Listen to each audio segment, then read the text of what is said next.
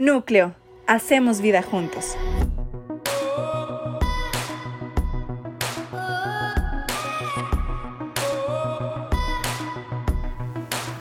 ¿Cuántos están contentos de estar hoy aquí? ¿Sí? Bueno, qué bueno. Dicho lo anterior, hoy empezamos con una nueva serie. Y la serie se llama Jesús es. Jesús es. El año pasado estuvimos hablando por varias semanas de una serie, Amigo de Pecadores. La semana pasada estuvimos hablando de vuelta al presente. Creíamos que era un mensaje relevante para empezar el año. Y durante las próximas seis semanas vamos a estar continuamente hablando sobre esta serie que es Jesús. Y esta serie está basada en el libro de Marcos, en el Evangelio de Marcos. Así que si usted quiere aprovechar estas, estas semanas y estar leyendo el libro de Marcos, creo que va a ser mucho más eh, enriquecedora la conversación que tengamos aquí juntos. ¿Ok? ¿Y por qué queremos hablar de esto y por qué pusimos Jesús es? Creo que a veces nos quedamos con imágenes de personas eh, famosas o de personas conocidas eh, nos quedamos con ciertas eh, fases de esa persona, ¿verdad? Eh, creo que todos tenemos esa imagen de un Jesús dulce, ¿verdad? De un Jesús noble, de aquel Jesús que dice, si te dan en una mejilla, ¿qué hay que hacer? ponga la otra, muy bien, de aquel Jesús que también le dice, si un centurión romano te pide que le lleves la carga una milla, llévala dos, ¿ok? Pero ese mismo Jesús tiene otras facetas. Es un Jesús que también entró muy bravo en el templo, botando mesas y sacando a los mercaderes a punta de chilillo, diría mi mamá, ¿verdad? Es un Jesús que se enojaba también, tenía, era, algunas veces era impulsivo también. Era un Jesús divertido, yo, veo esta, esta parte de la Biblia, me da risa porque yo veo a Jesús haciéndoles una broma a sus discípulos cuando a mitad de la noche, en medio de una tempestad, se va caminando encima del agua, ¿verdad? Y dice que los discípulos pensaron que era un fantasma. Yo creo que si Jesús no hubiera querido asustarlos, pudo haberlo hecho de otra forma. Definitivamente siento yo que les estaba cargando una broma a los discípulos en medio de esa situación. Es un, es un Jesús que también estuvo triste y lloró cuando perdió a uno de sus mejores amigos, Lázaro, y dice la Biblia que Jesús lloró amargamente. Y es un Jesús que estuvo estresado, ¿verdad? Justo antes de que lo entregaran, dice la Biblia que lloró lágrimas de sangre. Y es un fenómeno eh, que está descrito dentro de la medicina y a veces se asocia a un nivel de estrés altísimo, donde se llora tanto que se rompen los vasitos capilares de, de la conjuntiva y se pudiera llorar sangre. Así que, ¿qué es lo que queremos ver con este Jesús o qué es lo que queremos ver con esta serie de enseñanzas? Es todas esas diferentes facetas de Jesús y no perdernos de, ella, de ellas eh, con, quedarnos con una sola. Así que vamos a ir al libro de Marcos eh, y vamos a leer el capítulo 1 del versículo 1 al versículo 15. ¿ok? Vamos a dar un chance, como les digo siempre, prenda su Biblia prenda su Biblia, abra, su iPad, abra su teléfono, abra sus notas y vamos a leerlo todo y luego vamos a ir soltándolo un poquito. Para esta enseñanza estuve leyendo una versión de la Biblia que se llama Nueva Biblia Viva, ¿verdad?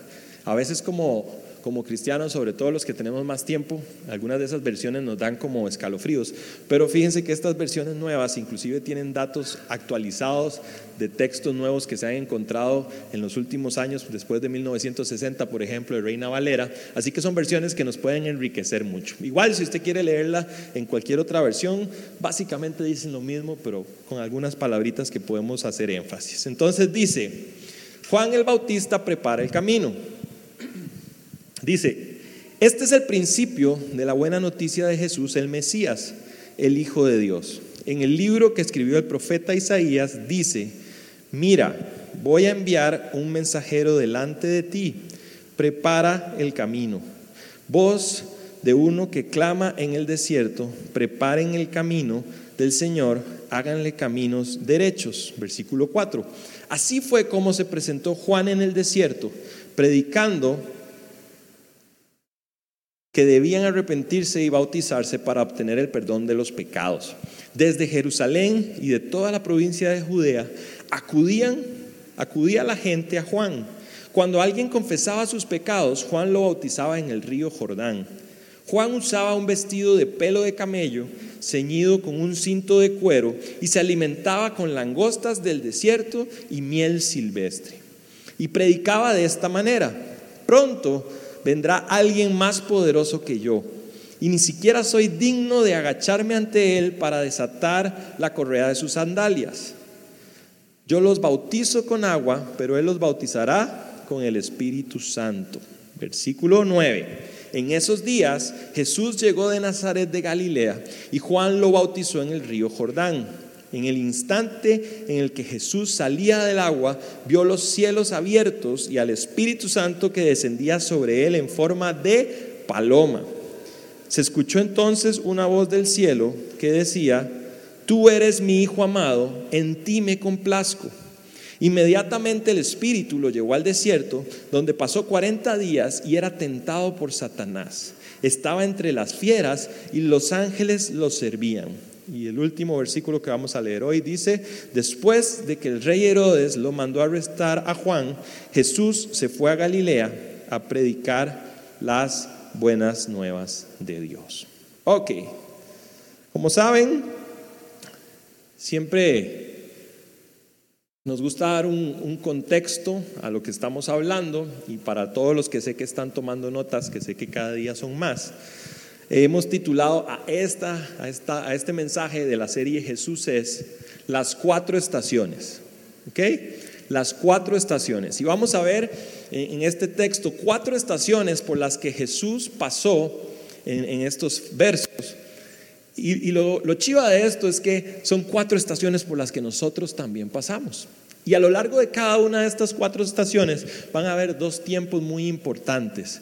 Antes y después. ¿Ok? Antes y después. Y, cuando pensaba en, esto, ¿verdad? Cuando pensaba en, esta enseñanza, pensaba en, alguna historia o en algún ejemplo que, que nos hiciera ver un proceso, cuatro estaciones, antes, después. Y, hablaba el otro día con unos amigos y les decía, a veces la parte para mí más difícil de preparar una enseñanza es encontrar un ejemplo, ¿verdad? Que, que, que calce, que haga link. Pero bueno, aquí va uno que creo que puede ayudarnos. Todo en la vida tiene un proceso, ¿cierto? Todo en la vida tiene un antes y un después. Una de las cosas donde yo más me he sentido retado es en ser papá. ¿Ok?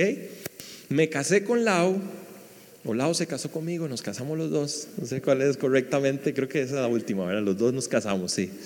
Y estuvimos cinco años sin tener niños, ¿ok? Estuvimos cinco años disfrutándonos ahí bastante. Y conversábamos el otro día que un día Laura se levantó y me toca el hombro. Ya era un día normal como cualquier otro. Yo estaba feliz levantándome así, bien perezoso a las diez y media un sábado probablemente, ¿verdad? Y Laura me dice, yo, ¿qué pasó, mi amor? Ya quiero ser mamá. Yo, vamos a tomarnos un café y lo discutimos. ¿Cuál es la prisa? Me dice, ¿cuál prisa? Ya llevamos cinco años, ya quiero ser mamá, el tiempo va pasando, yo no soy más joven cada vez. Y yo, bueno, voy a pedir confirmación del Señor. Yo necesito que se abra el cielo y salga una voz. ¿Por qué? Porque estábamos muy cómodos. ¿Verdad? Teníamos cinco años casados, trabajando, pero nos levantábamos los fines de semana tarde, nos acostábamos entre semana tarde, un día se nos metía el agua y nos íbamos a Punta Arenas a comernos un Churchill a ver el atardecer, no teníamos que hacer mayores planes, pero ahora la hora me estaba diciendo que quería ser mamá. Así que bueno, Oramos mucho y actuamos también bastante, ¿verdad? Fuimos con las dos cosas y eh, quedamos embarazados. Y empieza ahí un proceso que yo le doy gracias eternas a Dios por su sabiduría y por lo increíble que es el diseño inteligente de Dios. Ustedes se imaginan que Laura me hubiera dicho, quiero ser mamá y al día siguiente, ¡pling! un bebé. O sea, cómo se agarra, cómo se come, cómo se alimenta, cómo se baña, cómo No, empieza un proceso de preparación de nueve meses. Cuando el bebé nace a los nueve meses, Laura ya sabía qué universidad iba a ir. Yo no sabía cómo la iba a pagar. Pero es un proceso de preparación donde empezamos a tomar información, donde empezamos a, también a preparar nuestra mente, nuestro corazón, a desapegarnos de esa comodidad. Y luego, después de nueve meses de preparación, llega el bebé y empiezan una serie de etapas donde, donde hay dificultades, donde, donde hay nuevas pruebas, donde hay nuevos retos. Y el bebé ni siquiera habla y uno está ahí, ¿qué será? Le duele, le pica, uno no sabe qué está pasando. Después uno aprende a conocer a su bebé, ya el bebé habla, se convierte en un niño y a partir de ahí vienen también otras lindas retribuciones y otros nuevos retos, pero es un proceso donde hay un antes y un después.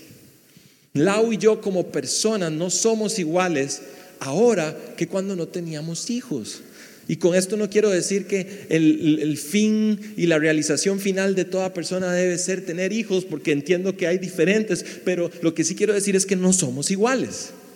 Antes de tener hijos que después de tener hijos. Y es un proceso de diferentes etapas.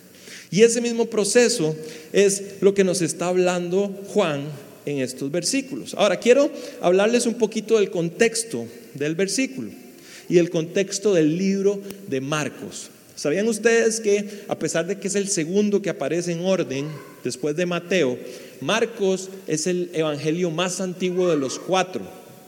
Marcos fue escrito entre el año 30 y 50 después de Cristo, es el más antiguo de todos y aunque está escrito por Marco, todos los teólogos y eruditos, eh, historiadores, entienden y saben que es un libro escrito por Marcos narrado por Pedro. ¿Ok? O sea, realmente quien está contándonos la historia es Pedro. Y, me encanta porque si ustedes comparan los cuatro evangelios, ustedes pueden ver la personalidad de Pedro ahí. Pedro era un hombre impulsivo, cortaba la oreja y pedía perdón, ¿verdad? Pedro le decía a, a Jesús, no, no, no, no, no, no, no, no, te, no te crucifiques y después lo negaba. O sea, era un hombre de impulsos. ¿ok? Pedro, si pudiéramos describir a alguien impulsivo en la Biblia, es Pedro. Pedro iba siempre adelante, era siempre el que hablaba, era el que decía, ¿quién soy yo? Y él decía, tú eres el Hijo de Dios. Y los otros estaban callados, no sabían que Pedro se tiraba. ¿Verdad? Pedro fue el único que caminó, ¿verdad? Jesús le dijo, ¿quién se va a bajar de la barca? Y yo, hoy, ¿verdad? Pum, pum, pum, y caminó porque era impulsivo. Y podemos ver eso a través del libro de Marcos. Vean qué carga esto. Mateo empieza el Evangelio hablando de los antepasados, el libro, la historia genealógica de Jesús. Lucas empieza el Evangelio anunciando el nacimiento de Juan el Bautista y luego el nacimiento de Jesús. Juan todavía va un paso más allá, el discípulo amado, el poeta, el filósofo, y se va antes de la fundación del mundo. Pedro empieza el Evangelio. Apareció Juan, apunte ahí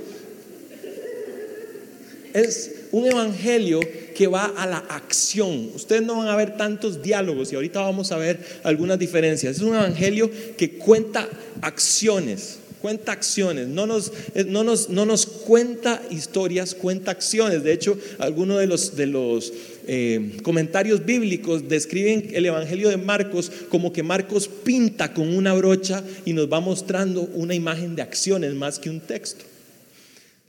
Probablemente porque Pedro entendía que el mayor nivel de proclamación del Evangelio no es explicarlo, sino demostrarlo.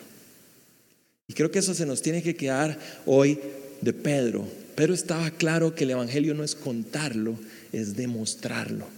Y creo que nosotros, como hijos de Dios y como personas que estamos tratando de parecernos a Jesús, tenemos que aprender esto de Pedro no es tanto lo que podamos contar, es lo que podamos mostrar. ¿Ok? La palabra más repetida y una de las palabras que más usa Marcos para describir lo que Pedro le dice es de repente, inmediatamente. Cualquier tipo de sinónimo de esa palabra de repente, inmediatamente, la vamos a ver constantemente. Así que vamos a empezar a desgranar un poquitito y a lo largo de estas, estas semanas vamos a estarles dando datos de Jesús también. que datos interesantes. ¿Ustedes saben qué idioma hablaba Jesús? Ah, muy bien. No era español, que es el idioma del cielo, ¿verdad? Pero en el tiempo de Jesús habían cuatro, cuatro idiomas grandes, fuertes. El latín, que se utilizaba sobre todo en las grandes ciudades y en la parte política. El griego, que también se utilizaba, y se cree que Jesús pudo haber hablado algo de griego, porque él era carpintero y en la parte de comercio se hablaba mucho griego. Estaba el hebreo, que era el idioma oficial del pueblo judío, sin embargo, en los tiempos de Jesús el hebreo había perdido un poco de fuerza y el que más se hablaba en el día a día era el arameo. Sin embargo, Jesús también hablaba hebreo porque se sabe que discutía con los fariseos y con los maestros de la ley eh, eh, desde que tenía 12 años. Así que también hablaba algo de eh, hebreo. Así que tenemos que aprender de Jesús, ¿verdad? y aprender algún otro idioma. Pero bueno, Jesús hablaba principalmente arameo. Entonces, versículo 1 al 3, y es interesante que Marcos, como les dije, no empieza con el nacimiento de Jesús, sino que empieza diciendo, aquí está Juan, ¿ok? Aquí está Juan. Y vamos a ir un poquitito al verso, y una de las formas que uno puede utilizar para estudiar los, los, versos bíblicos es encontrar patrones. ¿verdad? Es encontrar patrones. Y aquí vemos un patrón de y vino y apareció y, de repente había alguien. Entonces, por ejemplo, vemos en el versículo 4, así fue como se presentó, ¿quién? Juan, ¿verdad? Luego, en el versículo 7 dice, y uno mayor que yo viene, se va a presentar. Luego en el versículo 9 dice, Jesús apareció. Y luego en el versículo 11 dice, una voz apareció. Así que ahí hay un común denominador. Y es que estaban apareciendo estos, estos personajes a lo largo del texto. Ahora, ¿de dónde aparece Jesús? ¿De dónde viene Jesús? Dice el texto que leímos que Jesús viene de Nazaret. Y yo creo que cada detalle que está puesto en la Biblia tiene una razón de ser y un porqué, si no, no lo podrían. Aún Pedro, que hizo un evangelio ejecutivo, dice que Jesús venía de Nazaret. ¿Y qué era Nazaret? Bueno, básicamente Nazaret no existía para el pueblo judío. ¿Ok? No era un pueblo de referencia, no era un lugar de donde saliera gente preparada, gente que pudiera tener influencia. Nazaret era una pequeña ciudad agrícola, rural, principalmente agrícola. La mayoría de las personas que vivían en Nazaret se dedicaban al sembradío, al campo. Jesús como carpintero, dicen que una de las cosas que más hacía eran yugos. ¿Se acuerdan de la enseñanza del lado? Por eso Jesús probablemente aplica ese, ese ejemplo, porque era su día a día. Como yo cuando estoy haciendo los yugos. Jesús, eh, eso era lo que hacía. Pero entonces Nazaret no tenía un mayor peso. De hecho, de hecho, por eso es que en unos versículos más adelante en los evangelios dicen que la gente se asombraba porque Jesús predicaba como quien tenía autoridad. Y la gente decía, ¿cómo este va a tener autoridad si viene de Nazaret? Un dicho muy común que tenían los judíos de la época era, ¿habrá algo bueno que pueda salir de Nazaret? Y yo no sé de dónde viene usted, yo sí sé de dónde vengo yo, pero sé dónde está usted.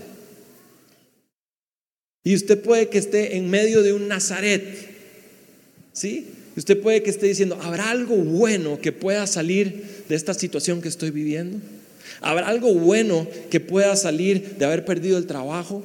¿Habrá algo bueno que pueda salir de haber perdido a esa pareja? ¿Habrá algo bueno que pueda salir de haberme enfermado? ¿Habrá algo bueno que pueda haber salido de esta quiebra económica? ¿Habrá algo bueno que pueda salir de Nazaret? de un lugar oscuro. Y saben una cosa, Nazaret es la primera estación que vamos a hablar hoy, porque la primera estación que vamos a hablar hoy es preparación. Jesús estuvo 30 años de sus 33, ahí saqué la regla de 3, 90% de la vida de Jesús fue en un pueblo rural y agrícola, en el anonimato, preparándose. Me sentí como doña Belia, ¿verdad? Trabajando. Jesús estuvo el 90% de su vida preparándose.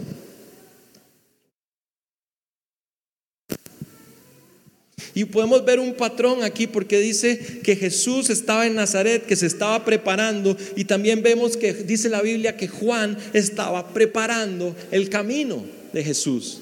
Hay una preparación.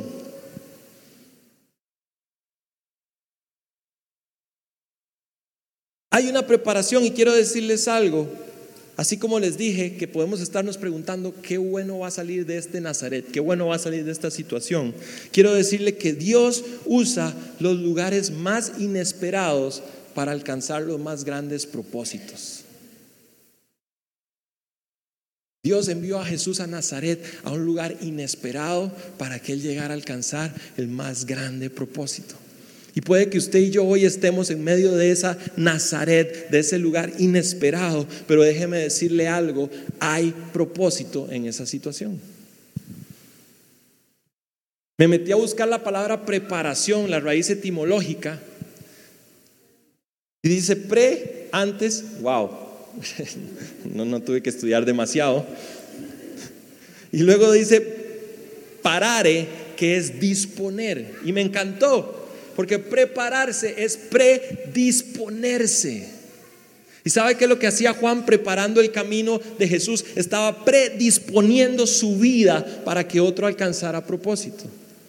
Y yo hoy le pregunto si usted está predisponiéndose en medio de la situación y predisponiéndose hacia qué camino hacia alcanzar objetivo o predisponiéndose hacia simplemente quejarse, hacia simplemente no ver que hay una salida, hacia simplemente hacerse autobullying o, o hacerse la víctima de una situación. Predisponerse es prepararse. Vivimos nosotros todos en la era de la validación inmediata. ¿Sí? Hoy es más, fuimos criados, no creados, criados para que nos validen. Yo me acuerdo que mi mamá decía, usted vaya calladito, sonría, diga que sí a todo, no, haga, no, me conteste, no me, diga que sí, ¿verdad? Fuimos criados para validación y, estamos en una sociedad hoy más que nunca que busca validación. Las redes sociales es validación. Sí, Instagram es validación. Subí una foto y tuve 100 likes. ¡Woo! Hey, yo uso Instagram y también me gustan los likes. No voy a ser hipócrita. Subí una foto y nadie la vio. No, estamos buscando validación. Y las redes sociales han crecido tanto porque la gente encuentra validación instantánea ahí. Pero antes de la validación, tiene que haber preparación. Queremos el resultado sin la preparación. Usted le pregunta hoy a un chico de 7, 8 años como mis hijos, ¿qué quiere ser? Youtuber, gamer. Y no es que eso esté mal, ¿saben? Pero ¿sabe por qué es? Porque ellos piensan que no hay que prepararse para eso. Ahora, si ustedes se ponen a ver a los youtubers y los gamers que han tenido éxito, créanme que se han preparado. Y créanme que lo hacen arduamente y producen contenido tres, cuatro veces al día, todos los días. No es tan fácil como pareciera, pero para los que estamos de afuera, dicen, uy, qué bonito. No hay que hacer nada y se gana bien. Queremos la validación sin la preparación. Ahora, Jesús en su preparación se va a bautizar. Yo les hago una pregunta. Yo les hago una pregunta dentro de esto. ¿Por qué nos bautizamos? ¿Por qué nos bautizamos? ¿Para perdón de pecados. Entonces, ¿por qué Jesús se bautizó? Pedro pasa muy rápido por ahí. Pedro dice, y Jesús se bautizó. El que la agarró, la agarró, el que pregúntele a Mateo si tiene dudas. ¿Ok? Entonces nos vamos a Mateo y dice en la Biblia que Jesús se iba a bautizar y que Juan estaba así. Ojo el mensaje de Juan. A mí me, a mí me vuela la cabeza Juan porque Juan, primero que nada, era un loco. Usted pasa muy por encima por ahí y dice, ay, mira, vestido de piel de camello, con un cinto de cuero, comía langostas, comía, y seguro era lo típico de la época. No, Juan estaba loco. No era típico vestirse así, no era que estaba comiendo langostas de las que usted ve en Red Lobster, no, no, no, son grillos grandes las langostas, por cualquier duda. ¿okay? Es un insecto así de este tamaño con miel, tenía un pelo de camello, un vestido de piel, o sea, era algo atípico, 100% atípico. Si usted quiere que la gente lo escuche, ¿a dónde iría? ¿A un lugar donde haya gente? Ah, no, Juan dice, voy a predicar al desierto. Pero lo más loco de esto es que en el desierto, un loco al que nadie debería darle pelota, literalmente, vestido raro y comiendo raro y hablando más raro, decía este mensaje. Todos los que quieran ser abrazados y amados por un amor más grande que ustedes, acérquense. No. ¿Sabe cuál era el mensaje de Juan? ¿Sabe cuál era? Serpientes todas ustedes, arrepiéntanse o se van a morir. O sea, serpientes, literalmente, o sea, usted imagina llegar a un lugar y que le digan, serpiente, pase acá, serpiente, arrepiéntase, o sea, y dice, lo que a mí me vuela la cabeza es que dice que la gente salía de las ciudades a escuchar a Juan. O sea, al día de hoy yo no entiendo por qué, pero digo, Señor, yo no es que quiera decirle serpiente a la gente, pero que me escuchen como escuchaban a Juan. Y entonces imagínese a Juan aquí, venga, serpiente, arrepiéntase, ¡fum! ¿verdad? Venga, serpiente, arrepiéntase, ¡fum! Serpiente, arrepiéntase. Y en eso ve a Jesús, le dice, Señor, ¿qué estás haciendo aquí? Y entonces empieza a argumentar con, Jesús y Jesús le dice, vengo para que me bautices, pero Juan estaba bautizando como serpiente, arrepiéntase. Y entonces dice Juan, ¿y ahora cómo hago? Porque es el Hijo de Dios, ese que les estaba hablando hace un rato, que yo no soy digno ni, ni amarrarle los zapatos, ¿cómo lo bautizo? Si yo lo que sé hacer es serpiente. Entonces él dice, Jesús, yo no te puedo bautizar. Y Jesús le dice, lo que no está en Mateo, en Marcos, está en Mateo, si quieren lo buscan después, si no me creen, sería bueno que no me crean todo lo que digo, así que vayan a Mateo y búsquelo. Dice que, que Jesús le dijo, es necesario que hagamos porque Dios quiere que lo hagamos.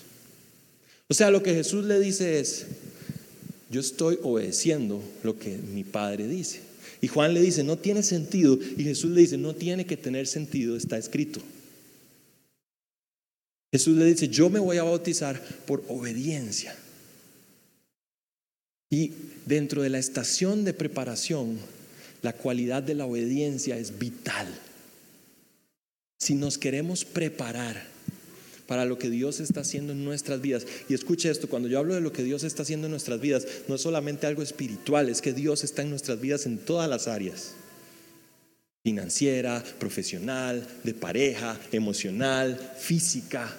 Si nos queremos preparar para lo que Dios quiere hacer en nuestras vidas, tiene que haber obediencia.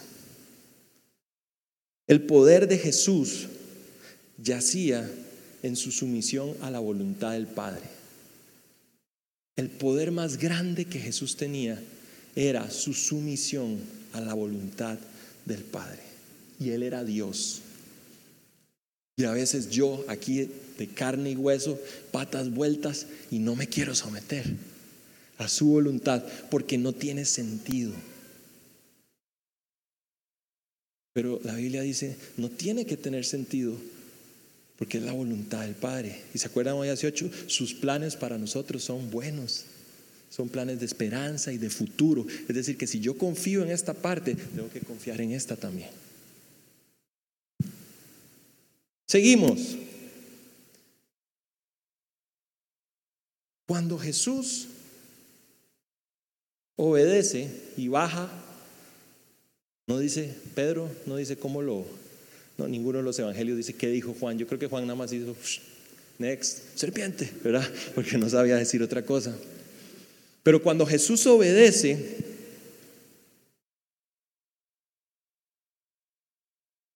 y sale del agua, dice la Biblia, que una paloma desciende del cielo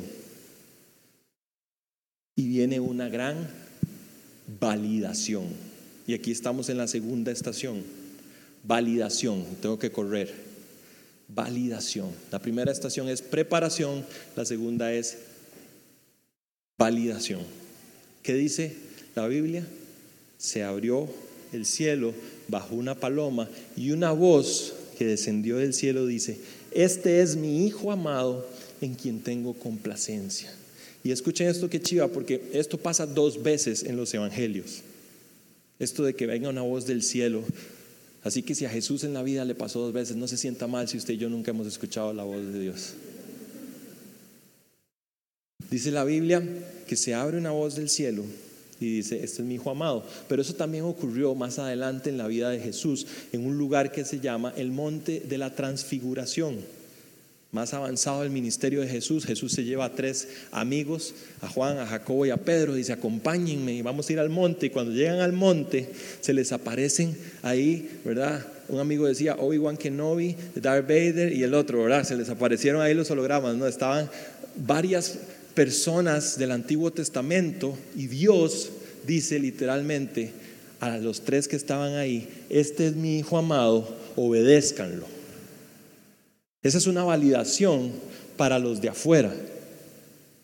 Pero en primer capítulo de Marco hay una validación para Jesús mismo. Él no dice, este es mi hijo amado, obedézcanlo. Le dice, este es mi hijo amado, quien me complace. ¿Sabe qué era lo que estaba diciendo? El acto de obediencia que acabas de hacer me complace, me satisface. Era una validación importantísima para Jesús. Era el Padre diciéndole que no te quepa duda, y vamos a ir más adelante, acuérdense de esto en la historia, que no te quepa duda de quién eres.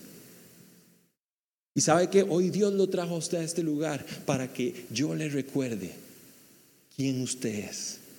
Y quiero que lo anote así bien grande, que no le quepa duda, que aunque usted hoy venga aquí y no se vea como una persona buena de iglesia, que aunque usted no se sepa las palabras panderetas que otros no sabemos, que aunque usted venga y las canciones le parecieron raras, usted es su hijo y su hija amada en quien Él tiene complacencia. Somos sus hijos. Y es importante que lo recordemos porque van a venir otras estaciones. Validación, voy rápido. La validación viene después, no antes, ¿verdad? Después de la obediencia. Cuando yo me estoy preparando y obedezco lo que Dios me dice, viene una validación, no antes, después. Jesús en este momento no ha hecho ni un solo milagro. Jesús no había, no había comenzado su ministerio, no había sanado a nadie, todavía no le habían bajado al, amigo eh, que no podía caminar en el techo de la casa, Jesús todavía no había sanado a la suegra de Pedro, Jesús no había ni siquiera multiplicado el vino en la primer boda que, que lo invitaron, Jesús no había hecho nada más que irse a bautizar.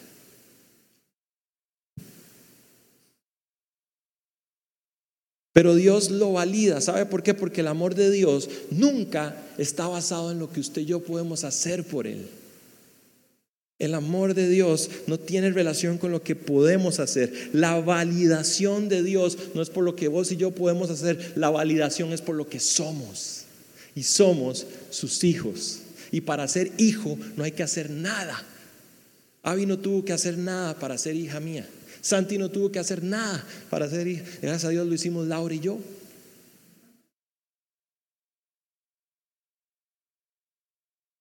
Ahora vean esto. Cuando alguien de peso te valida,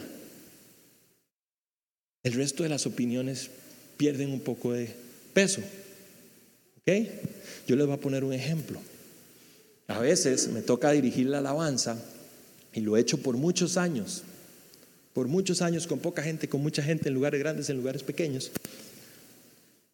Y siempre al final, ¿verdad? Venía gente, hey, qué bien lo estás haciendo, hey, hoy estuvo medio medio, ¿verdad? Pero casi siempre, qué bien. Eso. Pero para mí había una validación, hay al día de hoy una validación importante y es Lau. Porque Lau vive conmigo y sabe quién soy. Y cuando yo llego al carro o a la casa y Lau me dijo, hey, hoy estuvo eso, fire. Yo digo, es una opinión que tiene peso en mi corazón. Es el mismo principio de honra a padre y a madre. El, verbo honrar significa que sus palabras tengan peso en tu corazón. Entonces, cuando alguien importante te valida, el resto de las opiniones, eh, es como que yo vaya a mejenguear y venga y salga Messi y diga, hey, qué bueno que es Vladi mejengueando. Y después, aunque mis amigos me hagan bullying, yo me voy a acordar que un día Messi dijo que era yo el bueno. ¿Sí? Claro el ejemplo, es ficticio 100%.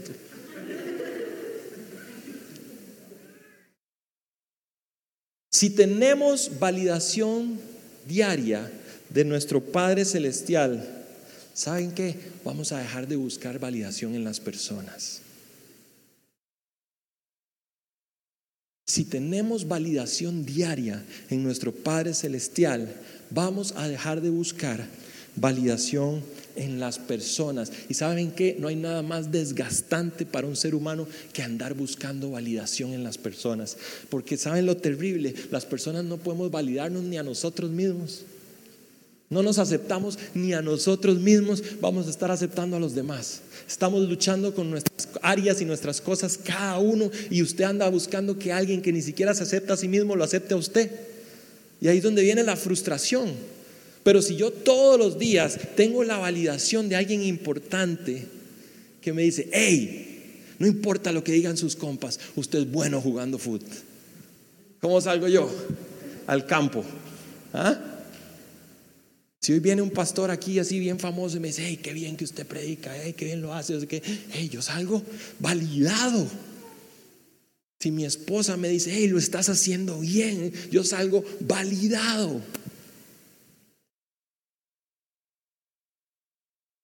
La validación es la segunda etapa. Y dice que mientras subía del agua, la paloma que hacía, bajaba. Mientras Jesús subía, ya Jesús se había, ya había obedecido, ¿verdad? Al agua, viene subiendo y cuando Jesús viene subiendo, la paloma es un tipo, una figura del Espíritu Santo y también la, asociamos siempre con paz, ¿cierto? Paz. Y muchos de nosotros estamos buscando hoy paz. Y yo quiero decirles algo, la paz viene después, no antes, de la validación. Y la validación viene después, no antes, de la obediencia. Así que si algunos de nosotros hoy estamos buscando paz, puede ser que esa paz esté esperando tu obediencia y mi obediencia para ser efectiva. Yo, yo me encanta porque a veces, ¿verdad? Somos tan místicos todos. Tenemos un pensamiento mágico ahí tan... Y entonces quiero orar por paz. ¿Verdad? Y Dios desde arriba seguro dice, bueno, paz, ¿verdad? Quiero orar por paz, pero no hacemos nada de lo que sabemos que Dios nos está pidiendo para encontrar paz. Entonces a veces Dios nos tiene que ayudar. Quiero paz. Me despidieron. Te, estaba consumiendo tu trabajo, te estaba robando tu vida, te estaba robando tu familia. Y como no hiciste nada, Dios te está dando paz. Pero no es como el mundo la da, no. Y no es como el mundo la entiende tampoco. Pero es secundaria a una obediencia. Hay relaciones, hay pensamientos que tienes que decidir soltarlos. Eh, el Espíritu Santo es como una paloma, Él va a bajar cuando tú hagas tu parte. La paz va a venir cuando vos hagas tu parte. Dios podría venir y hacerte una lobotomía y no pedirte permiso, pero no es su estilo. Él está esperando que obedezcas y que tu obediencia se encuentre a medio camino con la paz de Dios. Cuando Jesús obedeció y subía, la paz bajó. A veces queremos que la paz descienda antes de habernos sumergido en las aguas de la obediencia. Y la paz viene después, no antes. A veces queremos la paz antes de las decisiones difíciles y la paz viene después de la decisión difícil.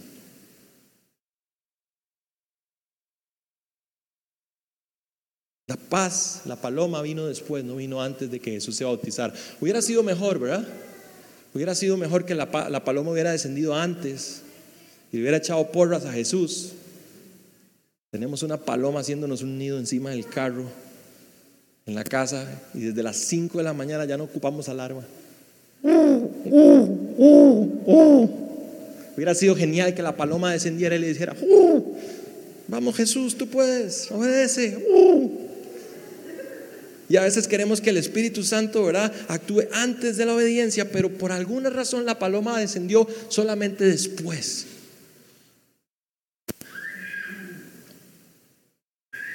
Si no tienes paz en alguna situación, es probable que Dios esté esperando tu obediencia para descender en forma de paz. Ahora vean esto, el amor de Dios no viene porque obedecemos, pero la paz sí es una consecuencia de una acción es una consecuencia de una acción, de una decisión.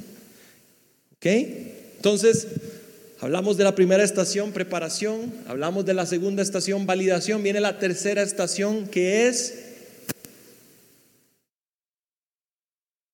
tentación. Pero quiero que veamos esto porque vale la pena ir un momentito al versículo. Versículo 10 y 11 dice, se escuchó entonces una voz del cielo que dijo, tú eres mi hijo amado, en ti me complazco. Versículo 11. Ahora viene el versículo 12, dice, tú eres mi hijo amado, en quien me complazco. Inmediatamente, ¿cuál era la palabra favorita de Marcos? Inmediatamente. Inmediatamente. El Espíritu lo llevó al desierto, donde pasó 40 días y era tentado por Satanás y estaba entre las fieras y los ángeles lo servían. Increíble, este Pedro se voló 40 días de historia en un versículo. Inmediato, o sea, Jesús estaba aquí apenas secándose los colochos, ¿verdad? Del, del Jordán y inmediatamente el Espíritu Santo que bajó en forma de qué? De paloma y que significa qué? Paz, esa misma paz, inmediatamente lo está llevando al desierto. Yo digo, suave, suave, suave, suave, ¿Por qué? ¿Por qué el Espíritu Santo, que es esa misma paloma que, y hablo de paloma, ¿verdad? No, no vayan a pensar que el Espíritu Santo es una paloma, es una forma, ¿verdad? Ahora tenemos un montón de gente adorando en la Plaza de la Cultura, ¿verdad? No, no, es una forma. Pero la paloma, este Espíritu Santo que me da paz, inmediatamente me lleva al desierto. Hay algo que yo no entiendo. Yo no sé si usted lo tiene claro, pero yo no lo entiendo. Pareciera que hay una contradicción en la superficie. El Espíritu lo lleva al desierto 40 días. Y ojo, ojo porque es una aclaración importante. La Biblia dice que ninguna tentación viene de Dios. Así que no fue que el Espíritu Santo lo llevó y lo tentó. El Espíritu Santo lo puso en un ambiente para que el enemigo lo tentara. Ahora, la única explicación que yo podría encontrarle a esto es que cada vez que Dios habla una promesa a nuestras vidas, inmediatamente vas a tener y voy a tener la oportunidad de probarla en el desierto. ¿Cuál es la única forma de saber que las promesas de Dios son reales en nuestras vidas? Probándolas en la vida. Proba, prueba. Desierto. Ese es el lugar donde Dios te lleva a veces y te aísla y te corta los puentes para que te encuentres con esa promesa. El mismo espíritu que te trae paz, El mismo espíritu que te alienta y te dice, vamos campeón, lo vas a lograr. Cree tanto en ti y cree tanto en mí que nos pone en un ambiente para que nuestra promesa sea cumplida y sea aprobada. El Espíritu Santo llevó a Jesús a un ambiente. ¿Para qué? Para fortalecerlo. Porque Pedro ni siquiera, Pedro es increíble, se brincó el detalle que estaba en ayuno. Si ustedes lo leen, ni siquiera Pedro dice estaba en ayuno, simplemente dice, fue 40 días, fue tentado, salió, venció y los ángeles vinieron. Next. Pero Jesús fue un proceso de fortalecerse porque iba a iniciar su ministerio preparación, validación, tentación. Jesús estaba siendo fortalecido. El Espíritu Santo no lo tentó. El Espíritu Santo lo llevó a un lugar donde pudieran estar el Padre y Él a solas para ser fortalecido porque sabía lo que venía. Y a veces nuestros mayores desiertos son lugares de fortalecernos porque hay alguien superior a nosotros que sabe lo que viene.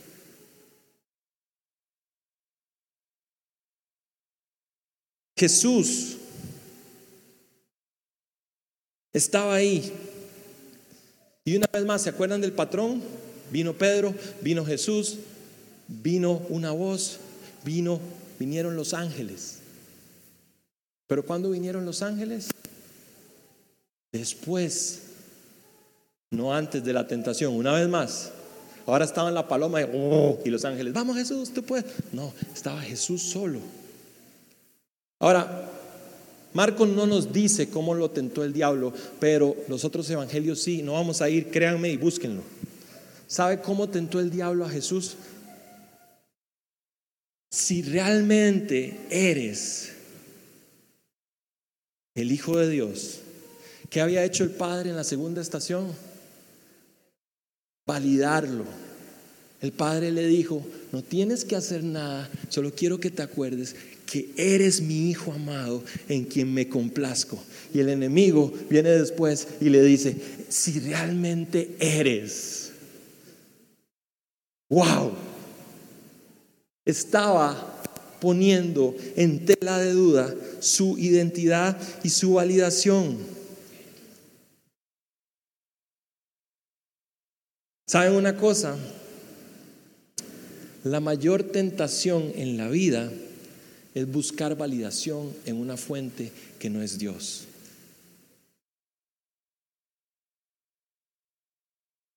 Hey, si realmente eres, demuéstrales que sabes hacer las cosas. si realmente eres, vas a demostrarle que sos grande. Si realmente eres quien dice ser, hey, vas a ser exitoso, vas a ganar plata, hey, vas a hacer otras cosas, vas a cambiar tus prioridades. Si realmente eres, demuéstrales que eres una gran mamá. Si realmente eres, demuéstrale que eres un gran esposo. Si realmente eres, demuestra que eres un gran profesional. Demuestra, demuestra, demuestra. Y se nos va la vida en la tentación de demostrarle a otros lo que no tenemos que demostrarle a nadie porque hay uno que ya nos validó. Porque cuando alguien importante te valida, tu sed de validación está satisfecha. ¿Sabe qué le dijo Jesús? No tengo hambre de eso. Que no se te olvide que eres hijo. Que no se te olvide en el desierto lo que el Padre te dijo en las aguas. Que no se te olvide. Eres su hijo. Eres su hija. Y es una pregunta que nos tenemos que hacer todos y como siempre se los digo, cada vez que yo enseño desde aquí, no enseño desde un escalón más arriba. Dios esta semana me ha estado examinando mi corazón y diciendo, ¿de dónde estás buscando tu validación? Pueden acercarse al final de la, de la enseñanza y decirme, hey, lo estás haciendo bien, gracias, de verdad, me sirve, pero que esa no sea mi validación. Mi validación tiene que estar satisfecha cuando vengo aquí. Porque la única forma de no caer ante la tentación es estar satisfecho. Hey, yo no sé cuál es su plato de comida favorita me encanta la pizza. Bien fancy. Little Caesars. Me encanta. Podría comer pizza todas las noches. Pero la semana pasada, cuando salimos de aquí, me, me dio algo en el estómago tan horrible. Y me hubieran puesto 10 pizzas al frente, no me comía ni un solo slide. ¿Sabe por qué? Porque estaba lleno Podía haberme traído la mejor pizza del universo, pero no me la iba a comer porque estaba lleno. Cuando usted y yo estamos llenos de esa validación que el Padre nos da, no hay tentación que pueda con nosotros. Jesús no venció la tentación porque era Dios. Jesús venció la tentación porque sabía que era el Hijo de Dios. ¿De dónde estamos obteniendo nuestra validación?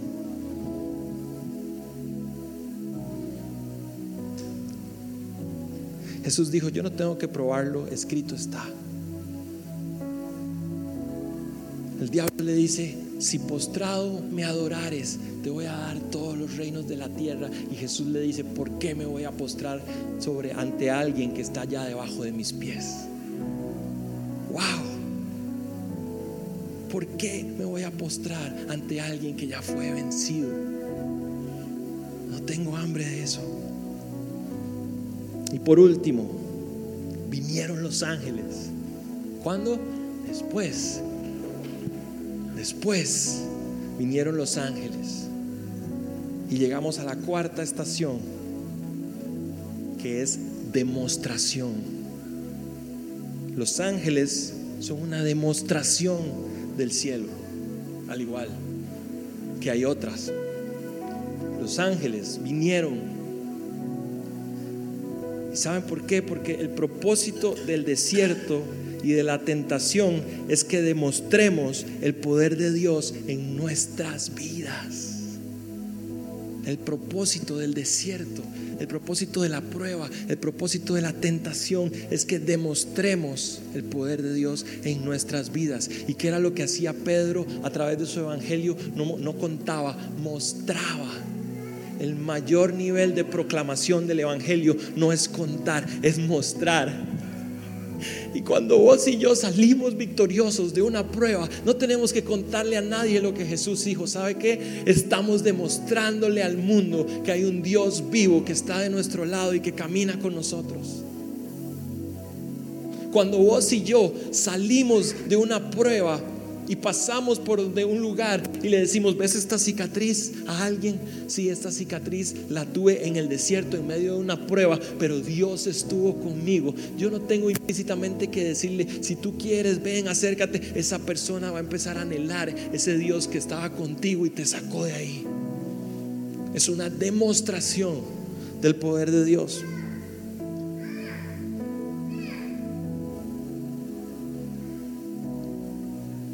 El poder de Dios es lo que Él puede hacer a través de nuestras vidas y en nuestras vidas. Y viene de un proceso de antes y después, un proceso de obediencia, validación y fortalecimiento.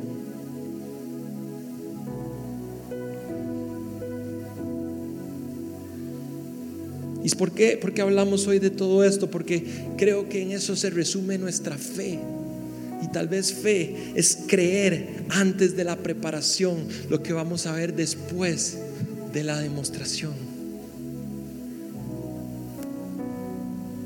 Es conocer el destino del viaje antes de iniciarlo. Es entender que en Dios y en la vida siempre hay un proceso lleno de antes y después, pero que a través de cualquier desierto Él está con nosotros. Ahora podrías decirme, bueno, pero a veces Dios no actúa solamente bajo ese proceso. Y es cierto, Dios es soberano. Dios no se rige a veces por estructuras o recetas, pero desde mi corta experiencia y desde mi mente finita, te puedo decir algo. Entre más conozco a Dios, más veo que Él se apega a sus principios. Más veo y entiendo que Él se apega a la voluntad del Padre.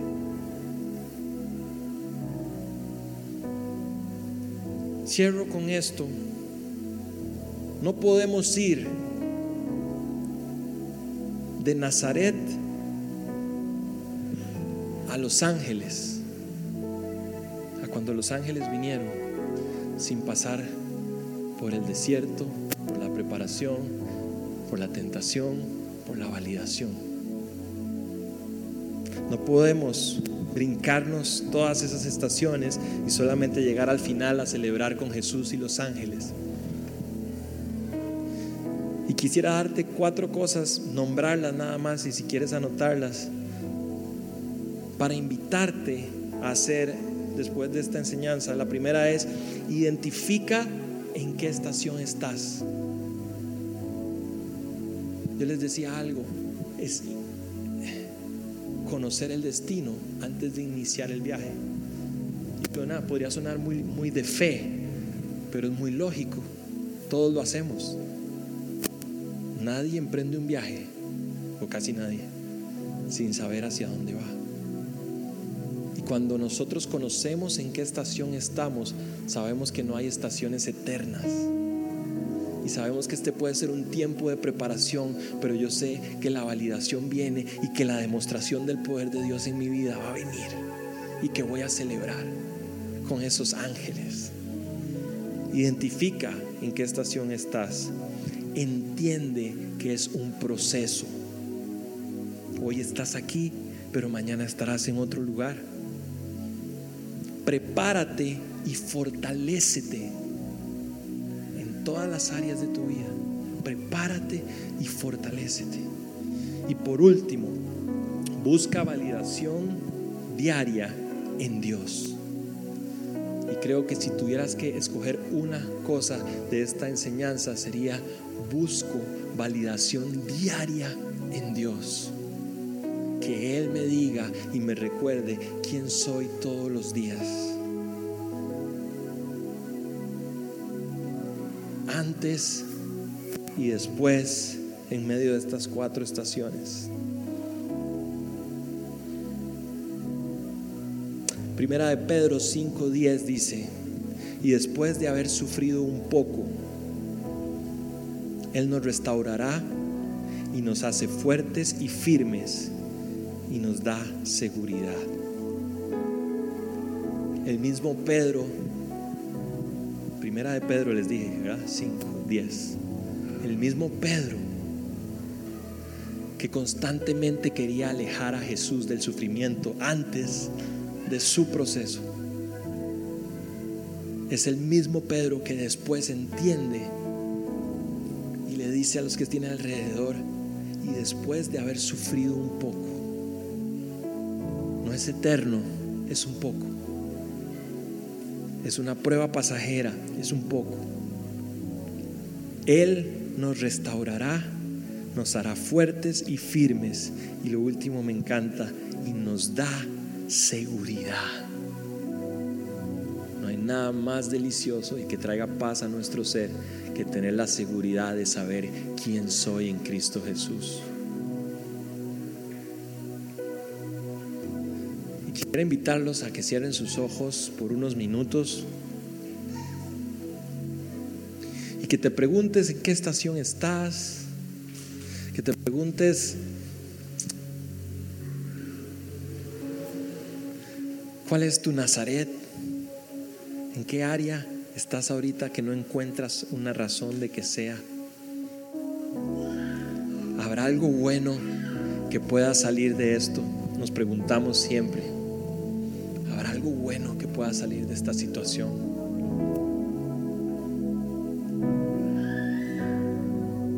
yo creo que la Biblia dice, nada malo viene de Dios, pero sí creo que Dios utiliza inclusive las situaciones difíciles de nuestra vida, duras, para sacar provecho quiero decirte que aunque estés ahorita en Nazaret y no sepas dónde viene el propósito o, si habrá algo bueno que salga, quiero decirte que los ángeles están en camino, que Dios está en camino y que no hay nadie que pase eternamente en Nazaret, que hay procesos de prueba, que hay procesos de validación, que hay procesos de tentación, pero que al final va a haber una demostración del poder de Dios.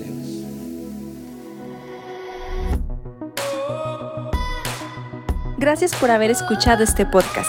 Si te gustó, compártelo y recuerda que puedes obtener más información en nuestras redes sociales. Encuéntranos en Instagram como Núcleo CR.